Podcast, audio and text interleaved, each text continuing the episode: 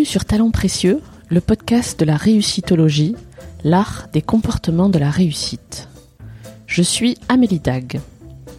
Avec mon associé Perrine Corvézier, je dirige Human Learning Expedition, le cabinet de conseil et de coaching qui produit ce podcast. Talents précieux illustre la mise en œuvre des comportements qui mènent aux réussites dans le contexte professionnel à travers le témoignage d'un invité différent à chaque épisode.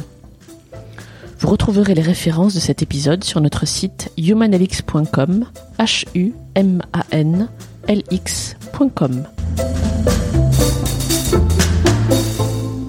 Chaque animal chez nous a un prénom, a une histoire. Et il y en a, on peut passer 5 minutes, 10 minutes à raconter leur histoire. Donc euh, aujourd'hui, quand vous passez dans un zoo, vous passez devant des singes, vous dites tiens, c'est des singes. Les gens passeront chez nous, disant, je passe devant Canel, voilà ce qu'il a fait. Je passe devant Wallace, voilà ce qu'il a fait. Je passe devant Junior, voilà ce qu'il a fait. Voilà. Vous êtes-vous jamais demandé ce que vous ferez après la réussite? Patrick Violas, lui, s'est lancé avec son épouse dans un projet fou. Ouvrir un refuge pour les animaux abandonnés, maltraités ou sortis de laboratoires de recherche. Ce refuge est en train de devenir un zoo très particulier, dont l'ouverture est prévue au printemps 2020 près de Chartres, en Eure-et-Loire. C'est sa façon à lui de rendre un peu de la réussite qu'il a connue dans sa première vie, dans le commerce. Dans cet épisode particulièrement inspirant, Patrick Violas nous parle de sa passion pour les animaux et du besoin impérieux qu'il a ressenti d'offrir une solution à ceux pour lesquels il n'y en a plus. À travers ces mots, vous entendrez son audace, sa persévérance, sa capacité à convaincre sans être dans le jugement. Patrick Violas est un homme dont l'indignation devant ce qu'il appelle l'injustice décuple la hargne, ce truc qu'on a en soi ou pas, comme il dit. Je suis très heureuse de partager cet épisode avec vous et pleine de gratitude envers Patrick Violas de nous offrir ce témoignage. Bonne écoute et bienvenue dans les coulisses du zoo refuge de la Tanière. Monsieur Violas, merci de me recevoir. Merci à vous d'être là. À la Tanière.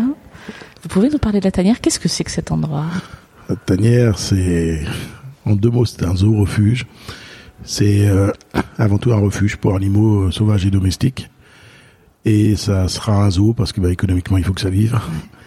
Euh, notre but premier est le, refuge. On a commencé il y a une dizaine d'années avec une ferme pédagogique à l'époque qui n'accueille que les animaux domestiques, mais déjà vaches, moutons, cochons, chevaux, déjà tous issus de sauvetage ou de récupération, que des bras cassés déjà. Et puis le hasard des rencontres avec euh, un couple de gens qui sont ici, Lisa Paolo, Florence, notre vétérinaire, etc. On a constitué une équipe. Et euh, on a vu le besoin énorme euh, concernant le sauvetage d'animaux sauvages. Alors sauvetage, c'est pas, on englobe beaucoup de choses sous sauvetage.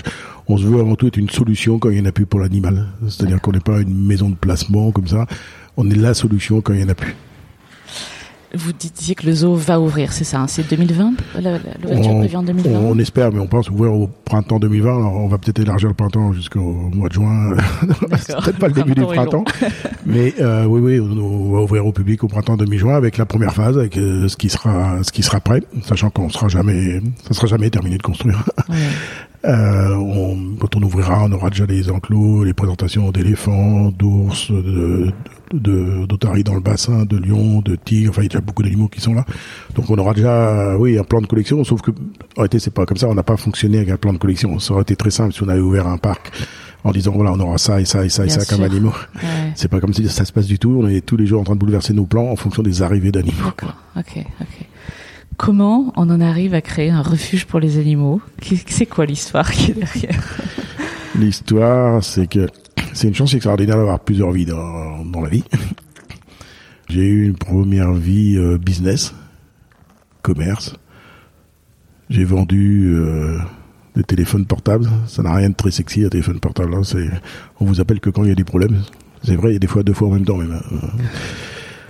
Mais ma première, notre première vie, parce qu'on a fait tout ça avec mon épouse, notre première vie était une histoire humaine. Voilà, on avait créé une entreprise, qu'on avait démarré à zéro, on l'a cédé, on avait 1800 personnes. Et euh, c'était une histoire humaine avant tout. Voilà, c'était le fil qui nous reliait, c'était les téléphones portables, mais c'était, on avait autour de nous une population plutôt jeune hein, de salariés dans ce métier. une très très très belle histoire humaine pendant 20 ans, enfin, qui s'est intensifiée les dernières années. On est tombé au bon moment dans la téléphonie mobile, on en est sorti au, sorti au bon moment. Après, euh, durant notre vie, on a toujours, euh, on s'est toujours euh, fait, je j'aime pas ce terme, faire un peu de social, mais c'est pas ça. On a toujours voulu aider les gens. On s'est occupé longtemps avec mon épouse de gens, de jeunes qui étaient en difficulté avec des substances. liquides ou injectables. C'était autre chose encore occuper de gens en difficulté, ou d'occuper de gens qui sortaient de détention, enfin pas sous certaines conditions bien évidemment. Et puis euh, on avait tous les deux cet amour pour les animaux depuis longtemps. Ça aurait pu être, euh, il fallait qu'on fasse quelque chose. On voulait, euh, ça aurait pu être les animaux, ça aurait pu être le monde des enfants. En prenant le monde des animaux, on concilie quand même un peu les deux. Ouais. ce qui n'aurait pas été forcément le cas dans, dans l'autre cas. Et puis on a cette passion pour les animaux. Moi au départ j'ai un bac agricole bâché. Et on a on, a découvert ce besoin grandissant d'animaux en souffrance. Ouais. Euh, voilà. Le, le c'est pas l'idée de, si c'est un peu l'idée de, rendre un peu. On a eu la chance de réussir la, première partie de notre vie. Je trouve que c'est, euh, je pense qu'on l'a bien géré. Les gens qui travaillaient pour nous, euh, avec nous, euh, en sont aujourd'hui satisfaits.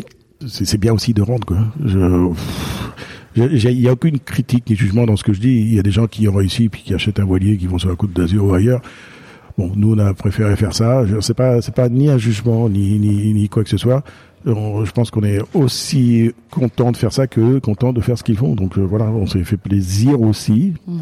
Et euh, je pense qu'on rend un, service parce qu'on s'aperçoit chaque jour que euh, notre établissement est une vraie solution qui n'existait pas pour, pour plein de gens pour plein de gens, pour plein de services administratifs ou particuliers ou cirques. Euh, on est vraiment une solution pour le monde animal. J'espère qu'on va faire tâche d'huile. J'espère qu'on va qu'on va grandir. Vous parlez de réussite vous-même. C'est une question difficile que je vais vous poser là, mais comment vous la qualifiez la réussite? C'est quoi la réussite pour vous? La réussite, c'est pas une. Enfin, c'est facile hein, de dire ça quand on est dans ma position, mais la réussite, c'est pas uniquement financier. C'est euh, je suis pas sûr d'ailleurs qu'on ait réussi. Hein. On a fait notre vie, on l'a aussi subi souvent. C'est euh, être heureux. Euh, D'abord, content le soir quand vous couchez, euh, le sentiment de devoir accomplir le soir quand vous vous couchez. Vous aviez quelque chose à faire, vous l'avez fait. Et vous l'avez bien fait. Voilà. La plus grosse fierté dans notre première partie de notre vie professionnelle, c'est d'avoir tous ces gens qui étaient tous nos salariés, de penser que euh, pas grâce à nous uniquement, parce que surtout grâce à eux, c'est eux qui travaillaient, mais un petit peu grâce à nous, eh ben voilà, ils se mariaient, ils avaient des bébés, ils construisaient des maisons, euh, voilà, aider à la vie de, de plein de gens.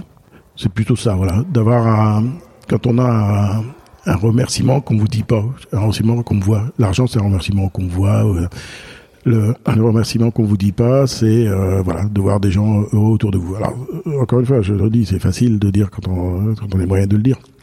Mais je pense que euh, je, moi, je serais capable aujourd'hui de, de, partir complètement à zéro dans un autre domaine et d'être aussi heureux le soir d'avoir réussi à creuser le trou que je devais creuser ou de couper l'arbre que je devais couper. Mm. C'est euh, voilà, la réussite, c'est d'être fier et heureux de ce qu'on a fait. Voilà, heureux de ce qu'on a fait. On fait toujours des erreurs. On a connu après la première, on a connu une deuxième petite vie professionnelle où c'était pas très bien passé. Donc, mais bon, tout ce qui nous tue pas euh, nous rend plus fort. Hein. Voilà, la réussite, c'est être heureux de ce qu'on a fait et, le rendre, et le rendre, et voir, qu'aujourd'hui, euh, plein de gens, on, voit, on rend plein de gens autour de nous, on voit l'engouement autour de ce qu'on est en train de faire, et euh, surtout notre but premier, ben, refuge pour les animaux. Voilà, c'est, on, réussit ça. On n'a pas encore réussi hein, complètement. C'est des moments, il y a des jours difficiles. Je, on dit souvent avec mon épouse, on a l'impression que notre première vie était un brouillon et que euh, c'est celle-ci maintenant. Vous parlez de fierté. Est-ce que vous auriez un, un, épisode de votre vie à me raconter, un épisode professionnel qui vous rend particulièrement fier? Oui, j'en ai dans la vie d'avant, j'en ai dans la vie d'aujourd'hui. Dans la vie d'aujourd'hui, avec les animaux, le plus beau moment de où, où j'ai dit pour la première fois, c'est plus, c'est de la fierté. C'est rare que je, je dise c'est de la fierté. C'est quand on a récupéré des petits primates de laboratoire, qu'ils sont, ils sont passés par la quarantaine, ils sont après sortis, quand ils sont sortis de leur euh, leur maison, qu'ils ont vu, euh, pour certains la première pour la première fois que d'autres primates existaient. L'air, le vent, la pluie, c'était un moment euh, émouvant. Je, alors, il y a des choses dans la fierté. Il y a faut que ce soit émouvant. Donc ce moment était émouvant et il est rendu, il est devenu émouvant. Il a existé parce qu'on y a travaillé, quoi. Mm. Donc c'est ça la, la, fierté. Après, on est fier de, de, plein de choses. Je suis fier de, de mon fils et de mes petits enfants. Mais euh, bah voilà, c'est pour eux qu'ils aient fait. bah si, c'est moi qui les ai fait. C'est moi qui les ai fait, mais c'est moi, c'est pas moi qui. Voilà, c'est ils ont ils ont leur vie. Mm. Voilà, la fierté, c'est ça. C'est quand vous avez pris un truc d'un bout à l'autre, vous êtes euh, entouré de gens pour vous aider et que à la fin vous transmettez vraiment de l'émotion et vous rendez des gens heureux, quoi. Et, et dans notre première vie, on l'a eu aussi. Euh, on l'a eu plusieurs fois. Je ne peux pas dire un moment précis, mais la fierté quand nombre de nos salariés euh, voulaient qu'on soit les parents de leurs enfants, voulaient qu'on soit là à chaque étape importante de leur vie, à chaque moment difficile aussi de leur vie. Voilà, ça c'est de la, ça c'est de la fierté. Voilà, c'est tout. Fier d'avoir réussi ça, fier de de rendre des gens et des animaux heureux. Je, je, je, crois que j'ai dû euh, verser des larmes deux, trois fois dans ma vie. Euh, une fois il y a quelques années, quand avant de créer ce parc, on, on avait fait le tour de plein de parcs pour aller voir. Et euh, j'étais à côté de Saint-Etienne chez Monsieur Crébillon dans un refuge. Enfin, c'était un zoo. Euh, et j'ai pleuré devant les gorilles. C'est un truc de malade, un gorille. un truc de fou. Euh, j'ai versé la petite larme l'autre fois quand on a sorti les, les primates ici.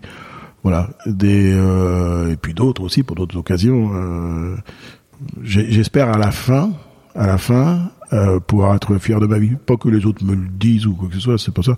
Faut moi tirer le bilan et savoir si je peux être fier ou pas. Euh, voilà, c'est tout. Euh, sur cet exemple des primates là que vous avez sorti pour la mm. première fois, ça, ça, paraît dingue comme histoire, mais j'imagine qu'il y en a plein comme ça.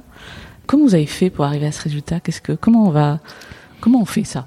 Vous êtes appuyé sur quoi? Comment on fait ça? Il faut faut vouloir. Il faut l'ensemble hein, de ce qui se passe ici. Il faut faut en vouloir. Le, dossier des primates a duré deux ans. Euh, grâce à une association à Paris qui s'appelle le Graal, qui s'occupe d'animaux de laboratoire, mais pour l'instant, n'arrivait pas à replacer le primate, ça s'est jamais fait. Enfin, un, peut-être une fois de temps en temps par là, mais pas dans des structures capables d'en prendre plusieurs. Et il a, il a fallu faire des réunions avec les laboratoires, avec le CNRS, avec tous ces gens-là. Surtout ne jamais être dans le jugement. D'ailleurs, on n'est jamais, nous, dans le jugement. Ni des labos, ni des cirques, ni tout ça. Il faudra vraiment qu'on nous fâche pour qu'on soit un jour dans le jugement. Et puis, euh, convaincre ces laboratoires que ben, y avait une autre solution. Parce que le sujet est tabou pour eux. Hein. Le sujet est tabou, tabou. Là aussi, il y a de la fierté parce qu'aujourd'hui, on a réussi la première fois. Il y en a d'autres qui viennent d'arriver cette semaine. Là.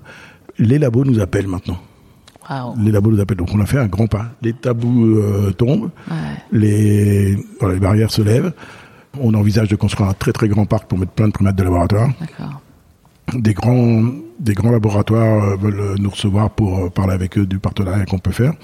Moi, tout au début, quand j'y étais, j'ai été, euh, vais dire, la fleur au fusil. La première réunion que j'avais fait, j'étais sûr que d'aller voir les laboratoires, et dire que tel laboratoire allait payer l'enclos de, des primates parce que et dire j'ai moi laboratoire machin j'ai payé l'enclos de primates pas du tout c'est même pas un problème financier c'est un problème d'éthique c'est-à-dire euh, on veut pas reconnaître qu'on utilise euh, on, tout le monde le sait qu'on utilise des primates de laboratoire et je pense qu'aujourd'hui dans beaucoup de cas on n'a pas le choix dans beaucoup de cas on n'a pas le choix les primates qui sont chez nous ont travaillé sur la maladie d'Alzheimer la maladie de Parkinson il n'y a pas de machine pour remplacer ça aujourd'hui il y a 2 millions d'animaux dans les laboratoires en France en total ah non, pardon, il n'y a pas 2 millions d'animaux. On utilise 2 millions d'animaux euh, par, an pour la recherche, 2 millions d'animaux. Je parle de la recherche pharmaceutique.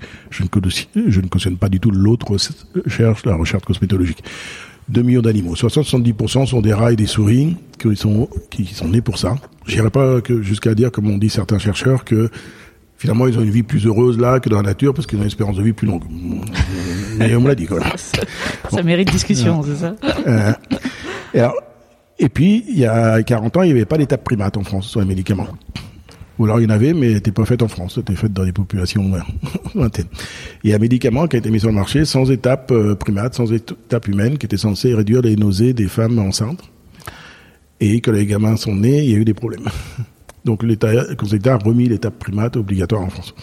Les gens que j'ai rencontrés, du CNRS et des labos, euh, j'ai rencontré des gens très intelligents. Je pense qu'aujourd'hui, ils n'ont pas d'autres solutions. Il y a des choses à, améliorer, notamment les conditions de détention dans les laboratoires. Le fait de les utiliser que pour un cycle de 4, 5, 6 ans et pas d'utiliser pour 3, 4 cycles, jusqu'à 20 ans. Ça. Donc un certain nombre de choses. D'ailleurs, on essaye de travailler au point sur la mise en place d'un label qu'on accorderait, euh, on travaille avec le ministère là-dessus, au laboratoire. Donc voilà, vous avez utilisé les animaux, mais vous avez prévu leur retraite. Vous l'utilisez dans des conditions euh, moins mauvaises. Puis derrière, on va quand même leur offrir 25 ans de belle vie au lieu de les sortir à 20 ans ils auront encore 14-15 ans en vie, mais j'étais quand même un peu choqué. Et je vois aujourd'hui dans les gens qui viennent, euh, qui ont fait visiter un peu le chantier, fait, on leur fait voir les primates de laboratoire depuis peu. Ils arrivent, tous les gens arrivent avec des appareils, il faut pas utiliser, je suis contre, etc. Puis quand on explique un peu aux gens, qu'on raconte l'histoire, qu'on leur dit que ceux qui sont devant eux ont travaillé pour la maladie d'Alzheimer, maladie de Parkinson, etc. Certes, il en sort, ceux qui ressortent vivants, c'est une minorité. Et qui sortent, on a une petite cannelle qui a rentré en cage à deux ans, elle a 21 ans aujourd'hui, elle vient de ressortir. Elle a encore 13, 14, 15 ans à vivre. On lui doit bien une retraite, quoi. Elle a travaillé pendant 19 ans sur la maladie d'Alzheimer et de Parkinson. Et quand les gens repartent d'ici, ils, ils, changent leur jugement. Alors, attention, je suis pas en train de cautionner hein, l'utilisation oui, d'un Je dis, voilà, je ne juge pas, il y a un besoin. Et tous les gens qui viennent sont concernés par quelqu'un de leur famille qui a cette maladie ou quelque chose ils voient les choses autrement, quoi. Ils voient les choses autrement. Même les, les, les gens les plus extrémistes peuvent se laisser convaincre. Euh, parce qu'il n'y a pas d'ordinateur, il n'y a pas de machine aujourd'hui pour apporter ça. Donc on s'est battu avec le Graal. Les 12 premiers qui devaient arriver, finalement, étaient neuf au début, sont arrivés du CNRS et de laboratoires français et puis euh, belges. Trois autres les ont rejoints après.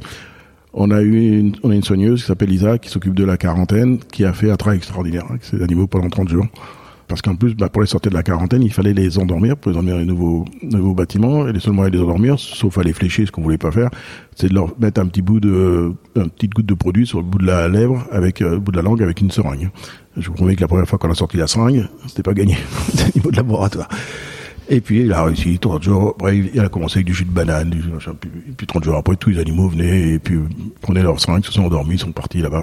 Et euh, on les a resociabilisés sociabilisés. Euh, quand je dis resociabilisés, c'est pas vis-à-vis de nous, c'est entre eux, quoi. Ils sont sortis de leur quarantaine, on est dans des bâtiments où ils sont en ce moment qui sont pas encore les bâtiments définitifs, parce qu'on peut pas les passer du jour au lendemain de 1 mètre carré à 200 mètres carrés. Et euh, on fait les mises en contact, c'est-à-dire qu'on essaye de reformer des groupes. Notre but, c'est de reformer des groupes et de les replacer. Alors, on, on nous avait dit au début, il sort une quinzaine de singes, euh, de primates euh, viables, euh, sans séquelles, par an, des laboratoires. Bon, on s'aperçoit aujourd'hui que les langues commençant à se délier, c'est plutôt 150 que 15. Alors, c'est pas très grave, et on pourrait se dire, mais attendez, vu, même si c'est 150, vu le nombre de parcs animaliers qu'on a en France, on doit pouvoir les replacer assez facilement. Sauf que pour entrer dans un, un parc animalier aujourd'hui en France, il faut passer par la quarantaine. C'est obligatoire. Ce qui est un peu stupide pour les singes de laboratoire. Et on est la seule quarantaine primate en France. Donc on va entre guillemets blanchir ces animaux, ouais, ça. réparer, former des groupes et euh, replacer. Bon, je pense que les, dans les 12 premiers, il y en a une ou deux là, euh, un peu coup de cœur. Ça, ça, va être, ça, va être, ça, va être, difficile, mais c'est leur, leur bonheur à eux qui compte. Et on fera ce qu'il y a à faire. Un certain nombre d'autres animaux sont déjà sont déjà repartis. C'était un gros pari parce que euh, on pouvait se planter, on pouvait se planter, on savait pas du tout comment ils allaient réagir. Euh, il y a un animal un furet. Ouais, non, mais il va gratter à la porte après. Il va se calmer. On savait pas du tout comment ils allaient se comporter. Et quand on dit resociabiliser, oui, c'est ça, la journée, c'est resociabiliser entre eux. C'est-à-dire que ils ont quasiment tous découvert qu'il y avait d'autres primates. Je me souviens d'un mâle qui est sorti, il a vu la petite femelle à côté. Il a découvert qu'il y a non seulement un primate existait, qu'une femelle existait. Je dis bienvenue mon garçon, tu vois, les, les emmerdes commencent. Truc à apprendre. Voilà, donc oui, ça c'est ça c'est une belle réussite, ça c'est quelque chose dont on peut être fier, fier de l'avoir euh, euh, initié, pas fier de l'avoir fait, c'est pas moi qui l'ai fait, c'est euh, les soigneurs chez nous, la vétérinaire, etc. C'est tous ensemble, on, on l'a fait tous ensemble. Fier de l'avoir initié et, et je, si quelque part, je, je, là quand j'ai la fierté, si je dis bah voilà, si on n'avait pas posé la première pierre, ça serait pas fait. Voilà, c'est c'est ça. Après le travail, il est, c'est un travail remarquable qui a été fait par Lisa en quarantaine. Dans votre histoire, moi j'entends une ténacité incroyable et, et, à la fois mêlée, mélangée avec une patience euh, certaine, quoi. Avec les Oui. animaux, vous attendez de voir ce qui se passe aussi. Il y a une Oui, alors la patience, quoi. la, la patience, c'est pas, on l'a subi parce que c'est pas ce qui me caractérise. on on- on l'a subi parce que, euh, voilà, on, n'a pas le choix. Ouais, et puis vous Là, les découvrez. derniers, les quatre derniers primates qui viennent d'arriver, ça fait cinq mois qu'on bataille avec le laboratoire. Euh, entre les deux, le laboratoire a été racheté par un groupe américain. Les laboratoires sont les seuls à qui on essaye de, on demande 2 3 000 euros par primate pour la retraite. Ouais, En plus, c'est dans notre fonds de dotation, donc ça leur en coûte un tiers. Puis les laboratoires ont les moyens de payer. voilà. Celui-là n'a pas voulu payer. à la fin, on a cédé, on a pris les animaux quand même. Bon, je vais un petit peu m'occuper du maintenant, du laboratoire. Mais voilà, on va pas juger, notre priorité c'est les animaux. Le groupe américain qui a racheté du mot, je m'en fous, on fait une piqûre, ça coûte un euro, il n'y a plus de sang, c'est terminé. Donc là, la bataille de, de, chaque moment, sans, sans, sans s'énerver. Donc là, on est obligé d'avoir... Là, on est sur une histoire de 400 perroquets. On a réc- récupéré les 15 premiers. Là, il faut vraiment de la patience. Euh, très compliqué, aucun perroquet en règle. Euh, un truc, un mouroir, où, il y a- où sont les perroquets aujourd'hui. Euh, La plus simple, ça serait, on a été là-dedans, c'était de filmer, balancer ça sur les réseaux sociaux. C'était une bombe atomique dans les conditions dans lesquelles sont les animaux. On n'a pas voulu être dans le jugement ni quoi que ce soit. On peut rien dire à personne. On avance. On va récupérer nos perroquets 15 par 15 ou 20 par 20 parce que c'est notre quarantaine qui nous, qui nous limite. Euh, on peut pas sacrifier la quarantaine que pour les perroquets. Euh, et on va en venir à bout. Et, et la bataille, c'est que les gens continuent à en- en prendre. On est en train de se battre avec eux, qu'ils arrêtent à un moment donné, qu'ils arrêtent à un moment donné d'en prendre. Oui, c'est toujours une bataille, mais il y a beaucoup, beaucoup euh, d'adrénaline. quoi. Beaucoup d'adrénaline. Il y a un mois et demi, à peu près, on nous a appelé un lundi matin à 7h30, 8h, le procureur, euh, le préfet, tout ça, de l'autre côté de Paris, dans un banlieue chic, derrière Argenteuil, là-bas. Il fallait chercher les cervales, trafic de cervales. Cervales, c'est comme des petits léopards. Ils nous disent, vous êtes réquisitionnés. Venez chercher. Alors ça, c'est formidable. Parce que pour tous les animaux, on est réquisitionnés, mais on nous donne pas un sou. Euh, venez chercher les cervales, vous devez être là dans une heure, etc. Bon, il me fallait un camion avec la clim, machin, j'avais pas. Et puis une heure le lundi matin, de l'autre côté de Paris, c'est même pas la même pensée. Ils nous ont envoyé une escorte de gendarmerie. Ah On est parti là-bas. euh, En effet, une heure après, on était là. C'est possible alors. C'est la, fin de l'histoire. Ça fait déclencher tous les flashs, tous les trucs. Mais bon, a priori, ça va. Euh, c'était marrant, c'était le côté adrénaline, ça va. On là-bas, il y avait pff, 25 policiers et tout. Parce qu'il faut savoir que le trafic d'animaux alimente d'autres trafics, hein, l'argent des trafics. On a récupéré les cervales, ils nous ont accompagnés en escorte jusqu'ici à Chartres. Donc des fois il y a de l'adrénaline comme ça. Quand on va capturer, on va capturer des, des. Euh, on a capturé des daims jour ou sur les réseaux sociaux. C'est les autorités qui passent pour des méchants de vouloir saisir et abattre ces daims, etc. Arrêtez l'histoire, c'est pas du tout celle-là. On peut même pas la raconter sinon. Voilà, sinon le monsieur qui avait des daims se ferait lyncher. Euh, donc euh, voilà, il y a toujours, euh, on sait jamais ce qu'on va trouver. Les sauvetages, quand on part en sauvetage, c'est toujours, euh, voilà, c'est toujours impressionnant. Les animaux qui viennent de cirque, on n'est plus dans le, c'est toujours les transporteurs qui nous amènent, etc. Donc tout est réglementé, etc. C'est pas, c'est, mais on découvre à chaque fois quand on ouvre la cage, euh, la première, tigresse qui arrive ici, on retrouvait à 20 cm d'une tigresse. On a, il y a deux lions qui sont arrivés, qui sont énormes. J'avais vu des lions comme ça. Il y a de la patience avant. Après, il y a un moment donné où ça se déclenche et là, on est dans l'urgence à chaque fois. On, on nous met en alerte souvent sur les animaux. Vous êtes en alerte, il y a ça, il y a ça, il y a ça, et puis paf, ça se déclenche. Ou des fois, il arrête pas d'alerte, il y a, ah, pauvre, d'un seul coup, le téléphone peut sonner, et il fallait... Ça, c'est le côté euh, pas sympa, parce que c'est pas sympa, c'est qu'il y a un problème. Mais c'est le côté adrénaline un peu euh, de la chose, voilà. Donc vous pourriez accueillir n'importe quel type d'animal ici, c'est ça? Oui, oui, oui. Aujourd'hui, on, on est agréé pour tous animaux, sauf reptiles, on n'a pas voulu, euh, parce qu'il y a suffisamment de gens qui le font. Donc ça servait à rien. Placer un boa ou un truc comme ça, c'est pas compliqué. On nous a appelé l'autre jour savoir si on pouvait prendre un boa quelques jours pour le garder. Oui, ça on le fait.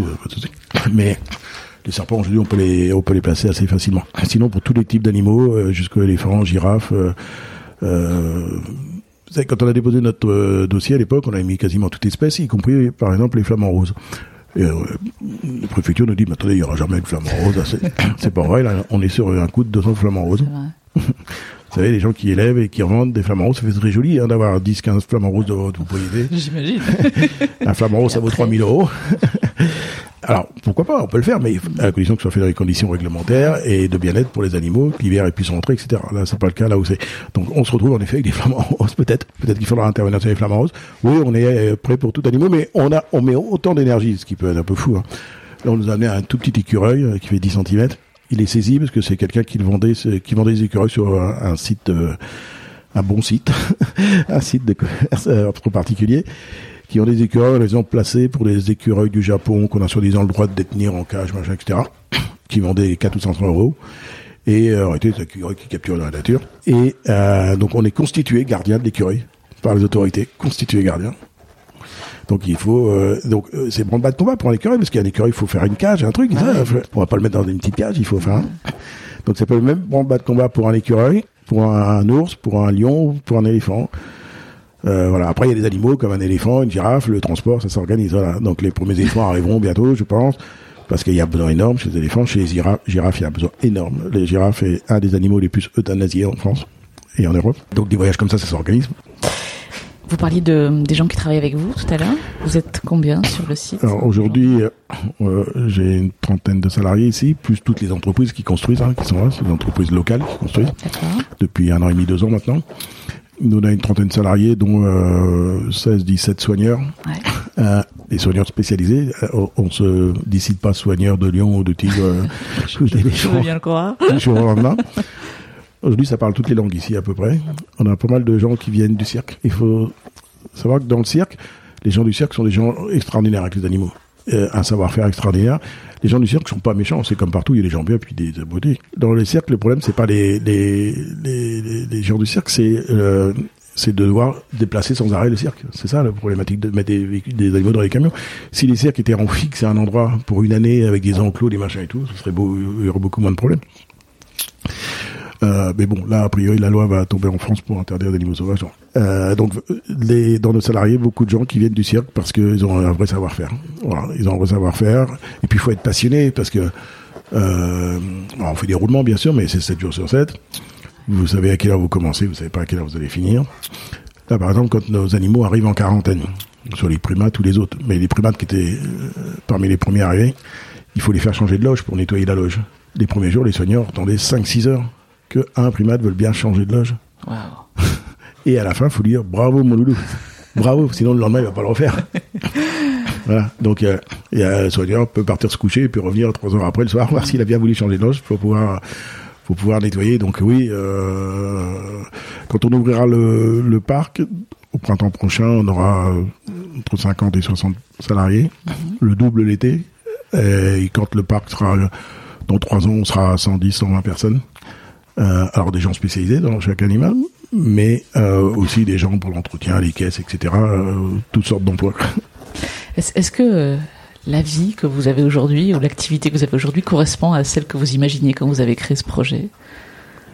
Quand on a créé ce projet, un peu, pas non pas pas la dimension que ça a pris, un peu aussi, un peu. Faut, il faut être il faut être franc on, on, cherche quoi. On a envie que ça se bouscule, euh, envie qu'il y ait des, des, problèmes. Pas, pas envie qu'il y ait des problèmes, mais la vie serait monotone s'il n'y a pas de problème. On a envie d'être on a envie qu'on nous demande de donner le meilleur de nous. On a envie qu'on nous demande de nous surpasser pour euh, pour faire le truc. Sinon, c'est pas drôle la vie. Quoi. Je, je, enfin, pour moi, en tout cas.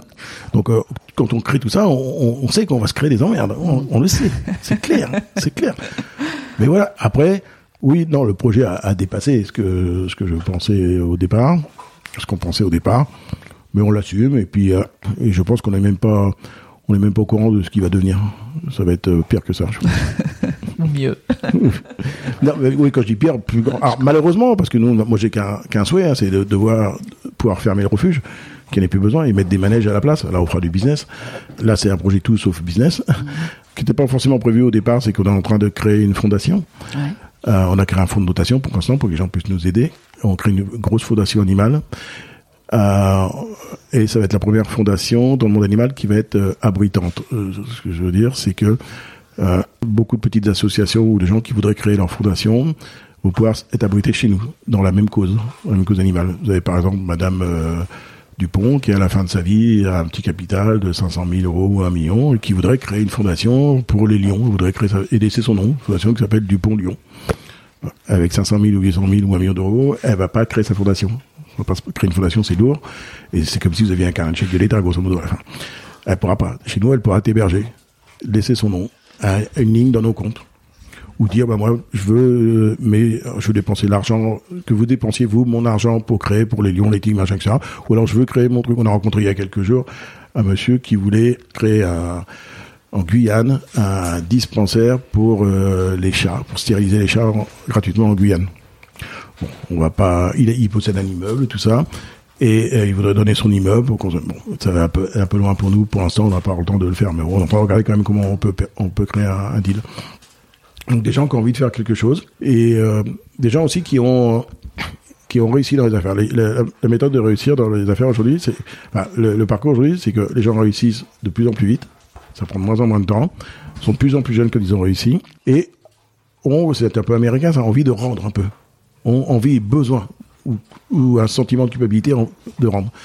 Euh, donc là aussi, on pourra héberger des, gérants qui ont envie de, créer quelque chose. Donc on va être la première fondation euh, abritante pour la cause animale et on veut vraiment créer une, grande et belle fondation. Souvent, je, je compare euh, très humblement, hein, très humblement parce qu'on n'arrive pas à la cheville de ces gens-là. Je compare ce qu'on est en train de démarrer à ce qu'a fait Coluche il y a quelques années. Il avait démarré sur la radio avec une botte de poireaux.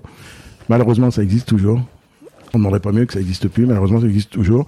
Donc voilà, on crée cette fondation dès qu'elle va être créée, tout ce qu'on a construit ici, les terrains, les bâtiments, tout ça, on va tout donner à la fondation euh, pour être sûr que ça reste toujours à but non lucratif et que ça perdure pendant les années. Vous savez, aujourd'hui, on a des, des oursons qui sont nés ici il y a quelques mois, quelques, il y a deux ans, parce que les mamans étaient arrivées gestantes. Ils vont nous survivre. Donc, on est plus en train aujourd'hui d'essayer de regarder comment on peut mettre en pépinière des successeurs pour nous. C'est super de penser long terme comme ça, de penser après, quoi. C'est euh, obligatoire avec les animaux. Ouais. Là, les petits macaques qui sont arrivés cette semaine, ils ont 3-4 ans ils vont vivre 34 ans. Euh, les perroquets qui arrivent, un perroquet, ça peut vivre 90 ans. Obligé de penser long terme, effectivement. Et on peut pas, je peux pas laisser après sur les bras de mon fils un truc. Euh, j'ai un fils qui qui s'en occuperait s'il fallait, mais c'est pas du tout son truc. Il aime les chevaux, mais que dans les moteurs. Euh, autre chose. Je peux pas, je peux pas lui laisser ça sur les bras. Donc, faut qu'on on organise la, on organise la suite. Il faut juste là que les 3, 40, 3, 4 ans qui viennent, tant que tout soit structuré, Dieu nous prête vie encore 3, 4 ans. Euh, vous avez peut-être en tête le nom d'une d'une personne qui vous a impressionné euh, positivement dans votre vie professionnelle. On n'a pas forcément besoin de savoir qui c'est. Oui, dans, dans, dans, cette vie-là, oui. Dans cette vie-là, oui. Dans cette nouvelle vie, dans l'ancienne vie aussi. Ouais. Euh, mais dans cette vie-là, oui, il y en a une. On, on la connaît depuis une dizaine d'années. Et c'est bien si on dit pas son nom parce que euh, elle, elle saura que c'est elle. Beaucoup de gens sauront qu'elle. Elle a mis euh, sa vie jusqu'à sa santé, tout euh, au service de la cause animale, d'une façon très brillante, brillante. Elle est reconnue par ses pairs aujourd'hui. Elle est avec nous aujourd'hui dans le projet. C'est vraiment quelqu'un qui nous impressionne, qui m'impressionne encore aujourd'hui, euh, qui nous impressionne tous les deux avec mon épouse encore aujourd'hui tous les jours. Et d'autres, je pense que, et, dans ce projet-là aussi, euh, un couple de gens qui sont là, qui nous impressionnent aussi tous les jours par leur façon d'être, d'exister. Dans notre vie avant, on a eu des gens qui nous ont impressionnés, alors des gens qui nous ont impressionnés euh, commercialement par une réussite, parce qu'ils savaient faire, etc. Bon, c'est impressionnant, mais ça reste, euh, ça reste matériel. Des gens qui nous ont impressionnés par leur gentillesse, qui avaient le même état d'esprit que nous au niveau du travail, etc. Oui, il y en a eu plusieurs. Je ne sais pas si j'arriverai à si je me base sur ces dix dernières années, je sais d'identifier la personne. C'est la première dont je parlais. Si je me base sur toute ma vie, euh, si, puis en même temps que je parle, il m'en revient un monsieur qui est pas ici aujourd'hui, qui est loin d'ici, qui a 75 ans, qui s'appelle René, qui nous a impressionnés. 75 ans, tout seul, il s'occupait d'enfants de la DAS et d'animaux. Euh, oui, des gens impressionnants. Mm. Des gens, des gens impressionnants. Dans notre vie, on a rencontré beaucoup de gens impressionnants, forcément. Après, il faut faire la différence entre ceux qui sont impressionnants, qui sont brillants, qui sont brillants dans leur domaine. C'est relativement aisé d'être brillant dans son domaine. Si on est à peu près câblé, en bossant, on peut être brillant dans son domaine. Mais j'appelle pas ça être impressionnant. C'est juste, euh, si vous avez un, enfant euh, pas trop bête et que vous l'envoyez à l'école pendant 10 ans, 15 ans, 20 ans, vous savez que normalement il va sortir en sachant faire quelque chose. Et puis si il essaye un peu de faire un peu plus, oui, il va être brillant. C'est pour ça que c'est impressionnant. Impressionnant, c'est celui qui, s'est construit, quoi, a, qui a des, qui a des valeurs, quoi, qui a des valeurs. Puis on a tous nos, nos, nos maîtres. On a tous quelqu'un. Alors j'appelle pas impressionné, c'est un maître, quelqu'un sur qui on, sur qui euh, on a voulu copier, de qui on a appris beaucoup. Moi, c'était dans ma toute première vie de business. J'avais, j'ai un garçon qui est décédé depuis, qui s'appelle Michel Lebrun. J'étais impressionné par son sens du, des affaires, du business et de la gentillesse. Et on avait des voitures ensemble à l'époque. je sais pas, les gens y auront acheté n'importe quoi. Moi, j'ai appris beaucoup de lui. Donc, on a des maîtres par moment, on a des gens qui nous impressionnent, et on a des, il y, a des gens voyants. euh, après, faut, euh, je pense que chacun a sa personnalité. Il faut prendre un peu de tout ça. On doit prendre un peu de chaque. On doit picorer dans tout ça, prendre le meilleur. Et on arrive. C'est pour ça que tout le monde est différent. que chacun va prendre le meilleur de Pierre, Paul ou Jacques, l'autre va prendre le meilleur de Alfred, Albert, euh, Maurice, et donc ça fait des gens différents, je sais quoi. Parce qu'on va tous prendre le meilleur de deux, trois, quatre personnes. Exemple que l'on a devant nous. Mon, épouse euh, a un grand respect pour, euh, pour sa mère, hein, et, et, oui, d'autres personnes également. On va tous chercher un peu de, voilà, chez des gens et on, on, fait, on fait son mélange et ça donne, ça donne nous, quoi. Est-ce qu'il y a des choses que vous, vous auriez aimé apprendre plus tôt dans votre vie professionnelle? Ah oui, oui, oui, bien sûr. Moi, je voulais, je, voudrais toujours être euh, policier. C'est pas perdu, hein ah, non, mais j'aurais, j'aurais voulu trop tard être inspecteur pour m'occuper des délinquants euh, qui font du mal euh, aux enfants. J'aurais voulu m'occuper de ça. Et, je sais pas si j'aurais été très juste. ils auraient peut-être pas, ils seraient peut-être pas tous arrivés à la casse prison vivant. Mais j'ai voulu faire ça. Au début, on est, on est tous euh, un peu jeunes cons, quoi. Et puis, on voudrait apprendre de la sagesse un peu avant. On voudrait apprendre de la sagesse un peu avant, apprendre un peu sur les sur les hommes, parce que malheureusement, ben, on est tous pareils. Euh, il y a toujours un intérêt derrière, il y a toujours un peu mercantile, etc. Donc, apprendre qu'il fallait se méfier toujours de cet intérêt-là. Il y a des gens que j'aurais voulu rencontrer plus tôt. Il y a des gens que j'aurais voulu rencontrer plus tôt. J'ai rencontré mon épouse, elle avait 13 ans, je pouvais pas faire plus. Et des choses que j'aurais voulu apprendre avant, ou j'aurais voulu apprendre avant, oui. Des, gens que j'aurais voulu rencontrer avant, euh, oui. Mais si on pouvait faire la vie euh, reprendre à l'envers, ce serait formidable. C'est ce fameux proverbe. Hein. Mais euh, mais chaque jour est, passionnant. C'est sûr, sûr qu'on se couche le soir avec des, des, des tas de problèmes, de machin, etc mais mais c'est pas grave je veux dire c'est euh, il y a toujours des il y a toujours des toujours des solutions. Et, ce qu'on apprend avec le temps c'est la sagesse. C'est-à-dire que des choses qu'on pouvait prendre au, premier degré avant et que maintenant voilà on laisse. Il y a j'en parle souvent en parlant de mon fils. Il y a quand vous êtes dans le business vous recevez des mails des fois tard le soir vous recevez un mail à 20 heures. Ça m'arrivait avant le business d'avant. Vous savez que c'est un problème ce mail. Vous savez que c'est un problème. Il y a trois façons de réagir par rapport à ça il y a vous l'ouvrez et vous dormez pas de la nuit. Il y a vous regardez le mail mais vous l'ouvrez pas, vous savez qu'il y a un problème mais vous l'ouvrez pas, vous dormez à peu près. Et puis il y a mon fils. Alors je lui, dis toujours à lui que c'est pas bien de faire ça. Il prend le mail, il met dans la corbeille. Il a réglé le problème. Il a réglé, mais il dort. Oui, il y a des choses qu'on voudrait apprendre, pas tomber dans cet extrême-là, mais apprendre que euh, que les choses peuvent attendre finalement. Tant qu'il n'y a pas de a pas de problème de santé, voilà, c'est la seule chose sur laquelle on ne peut pas lutter on va pas nous faire un deuxième trou de balle, on a déjà un, on va rien nous faire de plus. L'argent, ça se réglera toujours. Moi, si demain, puis maintenant, maintenant, je suis engagé avec tous ces animaux, etc. Mais si notre première vie s'était mal passée, on claquait la porte, on prenait, on, prenait, on prenait tous les gens qu'on aimait, enfin notre famille, ma femme, mon fils, on partait loin et puis c'est fini quoi. Et puis, voilà, tant que vous n'avez pas de problème de santé, je trouve tellement injuste les problèmes de santé qui tombent sur les gens comme ça, euh, jeunes en plus des fois ça vous tombe sur le coin du nez comme ça et vous pouvez rien y faire et vous êtes coupable de rien quoi. C'est des trucs. Euh, ça c'est ça c'est injuste quoi. Et c'est pour ça qu'aujourd'hui quand on le voit avec on le vit avec des animaux, quand il y a des animaux, on a récupéré il y a huit jours un chameau qui est dans un état de maigreur, on lui compte toutes les côtes etc. C'est injuste, c'est injuste. Euh, c'est l'injustice et autant pareil donc les si les enfants, les parents font des conneries, les, les, les enfants n'y sont pour rien, peuvent pas lutter, subissent autant des, animaux subissent la bêtise humaine. Il n'y a jamais de, ça nous ramène à notre sujet, il n'y a jamais de, maltraitance active sur les animaux. Très, très rarement. C'est surtout souvent par ignorance, par manque de savoir-faire. Euh, voilà. Donc c'est de la maltraitance passive à des animaux qui n'ont rien demandé. Rien demandé. Il faut pas se cacher, dire ils sont pas bien parce qu'ils sont en cage, etc. C'est un peu fou. Les, les, les, fauves qui sont nés, qui sont dans les cercles, etc sont nés en captivité de toute façon, ils connaissent ça, ils ont vécu que ça, etc. C'est sûr que le jour où on les met à l'air, euh, ils sont tranquilles, ils sont heureux. Mais voilà, on n'a pas été privés de la nature pour les enfermer dans une cage. Ça, il faut pas, faut pas faire ça. Mais sinon voilà, les, animaux. Pourquoi on a la c'est ça, les animaux subissent quoi. Les animaux subissent. Je suis sûre que votre parcours et votre activité actuelle éveillent la curiosité et l'envie chez plein de jeunes. Si vous deviez donner un ou des conseils à des jeunes qui se lancent dans la vie professionnelle aujourd'hui, vous leur diriez quoi? Alors, à plein de jeunes et plein de moins jeunes aussi. Beaucoup de gens nous appellent aujourd'hui, ou m'appellent, nous m'écrivent, je veux faire la même chose que vous, comment on fait? Malheureusement, la première chose, c'est déjà tu trouves un peu de sous. Parce que, euh, ou alors ils me disent, euh, est-ce que vous avez eu des subventions? Je dis, garçon, il y en a zéro des subventions. Euh, alors, après, un jeune, faut qu'il soit, qu'il soit passionné. Passionné par ça ou par autre chose, quoi. Euh, qui se lance dans la vie en règle générale, il faut qu'il identifie une passion, un métier. Soit, il y a deux choses. Soit il va, il, il un métier parce qu'il aime ce métier. Soit il va choisir un métier qui lui passionne pas plus que ça, mais qui va, dans lequel il va s'engager pour une durée assez courte, parce qu'il sait que dans ce métier il va réussir, il va gagner de l'argent, ce qui va lui permettre de faire autre chose. C'est ces deux façons qu'il a de, de, de, voir les choses.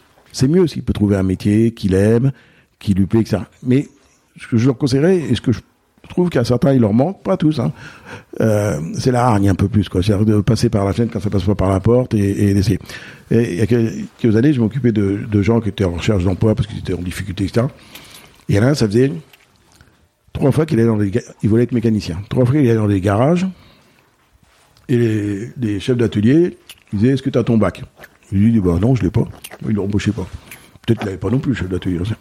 Il avait rendez-vous l'après-midi même chez Peugeot, à Peugeot. Et je lui dis le matin, je coacher un peu le matin, je dis, écoute, quand tu vas demander si tu as ton bac, tu dis oui. Il n'ira pas plus loin, il ne se posera aucune autre question. Soit tu as le culot de lui dire, et vous, est-ce que vous l'avez? Soit tu lui dis, oui, je l'ai. il dit, oui, j'ai mon bac. Et la suite de l'entretien s'est déroulée, il l'a embauché. Alors des fois un petit mensonge c'est pas grave quoi. c'est pas grave, ça tue personne. Parce qu'en plus qu'il ait son bac ou pas, c'était pas très grave pour ce qu'il voulait faire. C'était pas un gros garage, il voulait faire des vidanges. Pas... Il avait pas réglé les voitures électroniquement. Ah oui, de de mettre plein de choses de côté quand on a un but, mettre plein de choses de côté, ça va mettre son mouchoir par dessus des fois pour avancer, pour réussir. Il y a des obstacles. Ça commence que par des obstacles. Donc faut être prêt à, à franchir les obstacles. Mais encore une fois, c'est pas c'est pas une obligation non plus. Hein. Ça c'est le conseil que je donnerais moi à quelqu'un qui, qui a envie vraiment de réussir. Après les gens qui disent moi je veux mon job, je veux bosser 35 ou 39 heures, avoir mon salaire à faire de moi, avoir ma famille, etc. Mon plaisir là. Ça c'est ça, je le respecte complètement. heureusement qu'il y a plein de gens comme ça. Heureusement qu'il y a plein de gens comme ça. C'est parfaitement respectable. Moi ça me correspondrait pas parce que je, je peux pas m'arrêter de, faire des choses.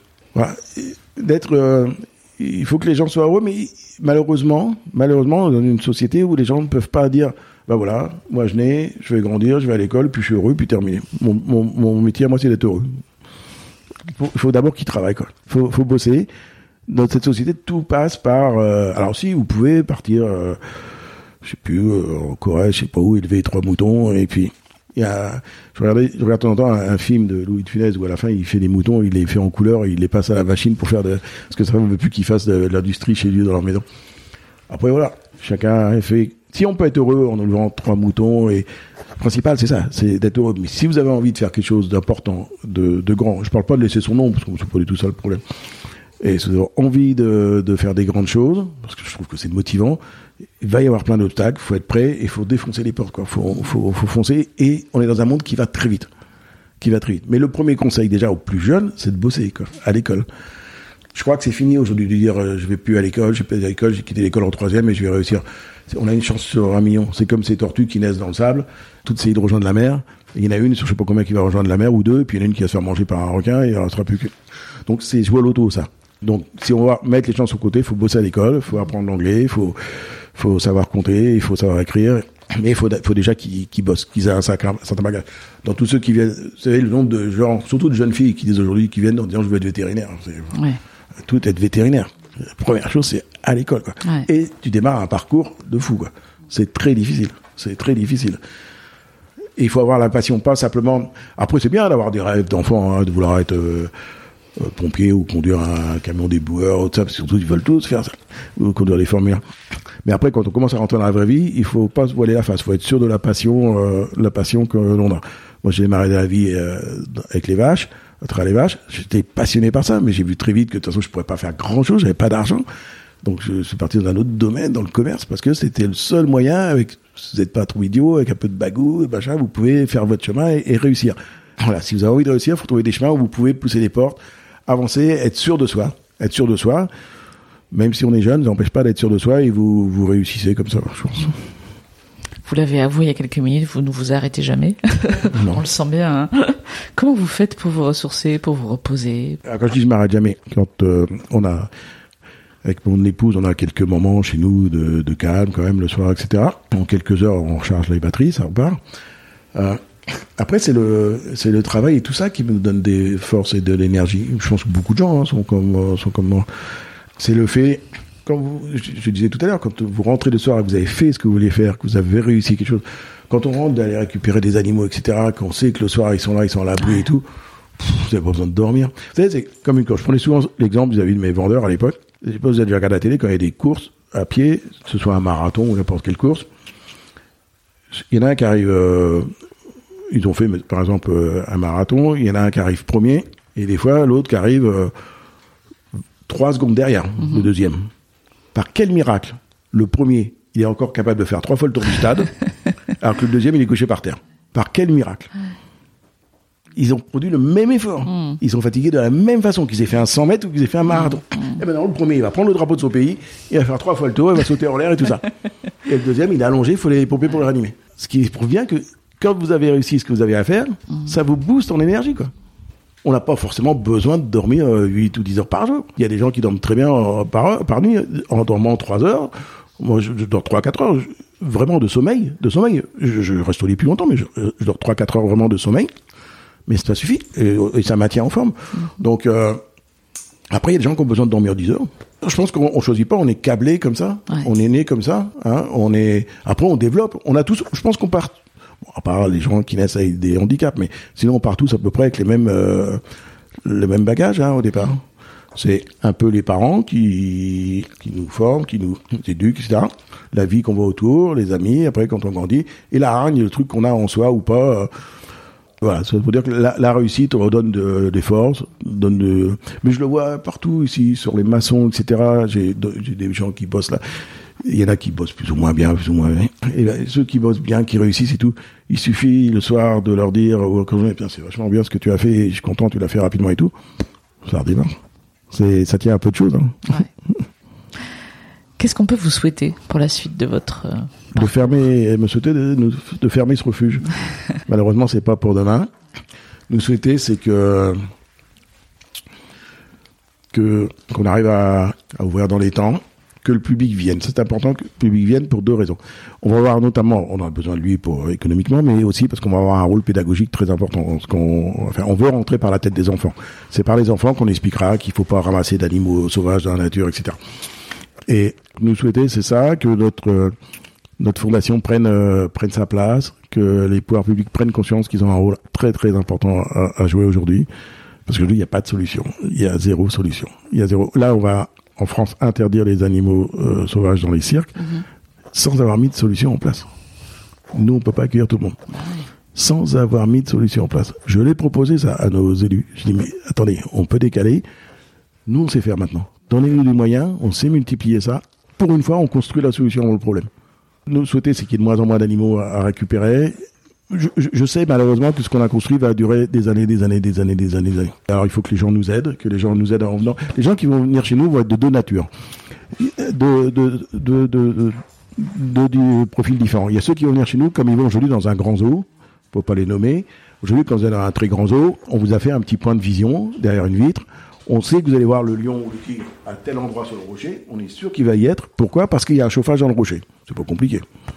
Mais ça il fait pas mal hein, au lion ou au tigre. C'est pas mal. Chez nous, il aura peut-être un chauffage, mais il aura aussi un chauffage ailleurs s'il veut se cacher. Voilà. Euh, donc les gens qui vont venir chez nous vont ceux qui vont aller comme ils vont dans un zoo, voir un lion, un cirque, sans chercher plus à comprendre. Mais la grande majorité, parce qu'aujourd'hui les gens, euh, avant d'aller dans un parc, regardent sur le site internet, etc., vont venir chez nous en sachant que chaque euro qu'ils vont dépenser chez nous, ils vont savoir à quoi ça sert. Chaque euh, bouteille, canette euh, à boire qu'ils vont acheter, chaque glace, chaque truc qu'ils vont manger, chaque entrée qu'ils vont payer, savent à quoi sert l'argent. Parce qu'il n'y a pas, il y a aucune redistribution de bénéfices. Il n'y a aucune redistribution. C'est une fondation. Si, si elle a des résultats, continuera Ouais. euh, à faire des projets pour la, la protection animale. Je n'aime pas trop ce terme protection animale. C'est pour trouver des solutions pour les pour les animaux. Il est important que les gens viennent et que les gens viennent en sachant euh, ce qu'ils vont voir chez nous. On va pas montrer des animaux malades, boiteux, machin, etc. C'est pas du tout euh, le cas. Les animaux chez nous seront en principe que de passage, donc ils les verront.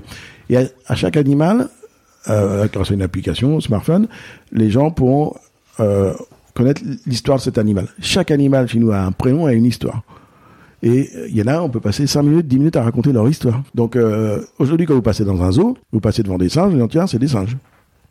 Les gens passent chez nous disant je passe devant Canel, voilà ce qu'il a fait. Je passe devant Wallace, voilà ce qu'il a fait. Je devant Junior, voilà ce qu'il a fait. Voilà. Quand ils passeront devant un dromadaire, un chameau, c'est pareil. Le chameau, ce qu'on a, qui est très maigre, si on arrive à le sauver, parce qu'il a que 11 ans, il a encore 20 ans à vivre, peut-être qu'on mettra des photos comment il était que l'arrivée. Ça, on peut. Voilà ce qu'il faut éviter. Voilà comment on l'a soigné. Ça va être un miracle si on le sort, mais on va essayer. Donc, euh, voilà, la pédagogie. Et on a des, des petits neveux qui ont 9 ans. Depuis le début, ils entraînent partout avec nous. Et le, une fois, ils avaient perdu leur chien, qui était décédé. Leur premier réflexe, c'était d'aller chercher un chien. Ah, c'est pas des neveux, pardon, c'est des, des, des filleuls. Euh, ils ont cherché un chien à la SPA. Voilà, ils n'ont pas été acheter un chien. Voilà, donc par la tête des enfants, on peut rentrer, euh, leur expliquer que quand on se promène aux forêts au mois de mai, on ramasse pas les bébés daims, les chevreuils, on ramasse pas les bébés corbeaux tombés des arbres, etc. Parce que même s'il est tombé de l'arbre, c'est pas grave, la maman, elle sait où il est, elle va venir le nourrir, elle va s'en occuper. De toute façon, il sera jamais une part mieux que là où il est. Voilà, donc quand on fait pas de commerce avec les animaux, que plus jamais un animal devrait se payer. Il ne devrait pas y avoir d'argent. C'est interdit le commerce des, des êtres humains. Pourquoi c'est interdit le commerce des animaux? Jamais un animal devrait se, se payer. J'ai envie d'avoir un chien, ben je connais quelqu'un qui a un chien, qui va faire des petits, qui va me le donner, voilà, et, etc. Après, c'est normal d'avoir des animaux de compagnie. Je trouve que pour les enfants, c'est extraordinaire, les animaux de compagnie. Des chiens, des chats ou un lapin. Je pense que dans toutes les familles, il devrait avoir un animal. Mais jamais aujourd'hui une famille qui n'en a pas, parce qu'elle dit qu'elle veut pas s'en occuper, qu'elle veut pas le gérer peut-être pas en vacances, etc. C'est tout à fait respectable également. J'ai plein d'amis qui n'ont aucun animal. Mais c'est bien, ils le savent. Bon, c'est comme ça. Mais je pense que pour les enfants, ça serait, ils apprennent beaucoup. Ils parlent beaucoup aux animaux. J'espère que vous avez apprécié cet épisode autant que nous avons aimé le réaliser. Talent précieux est produit par le cabinet de conseil et de coaching Human Learning Expedition. Notre métier, c'est d'accompagner les organisations dans la réussite durable de leur transformation en cultivant les comportements qui mènent au succès. Pour en savoir plus, rendez-vous sur notre site humanlx.com, h u m a n l x.com. Si vous aimez ce podcast, attribuez-lui 5 étoiles sur Apple Podcast et parlez-en autour de vous. C'est le meilleur moyen de le faire vivre. À bientôt!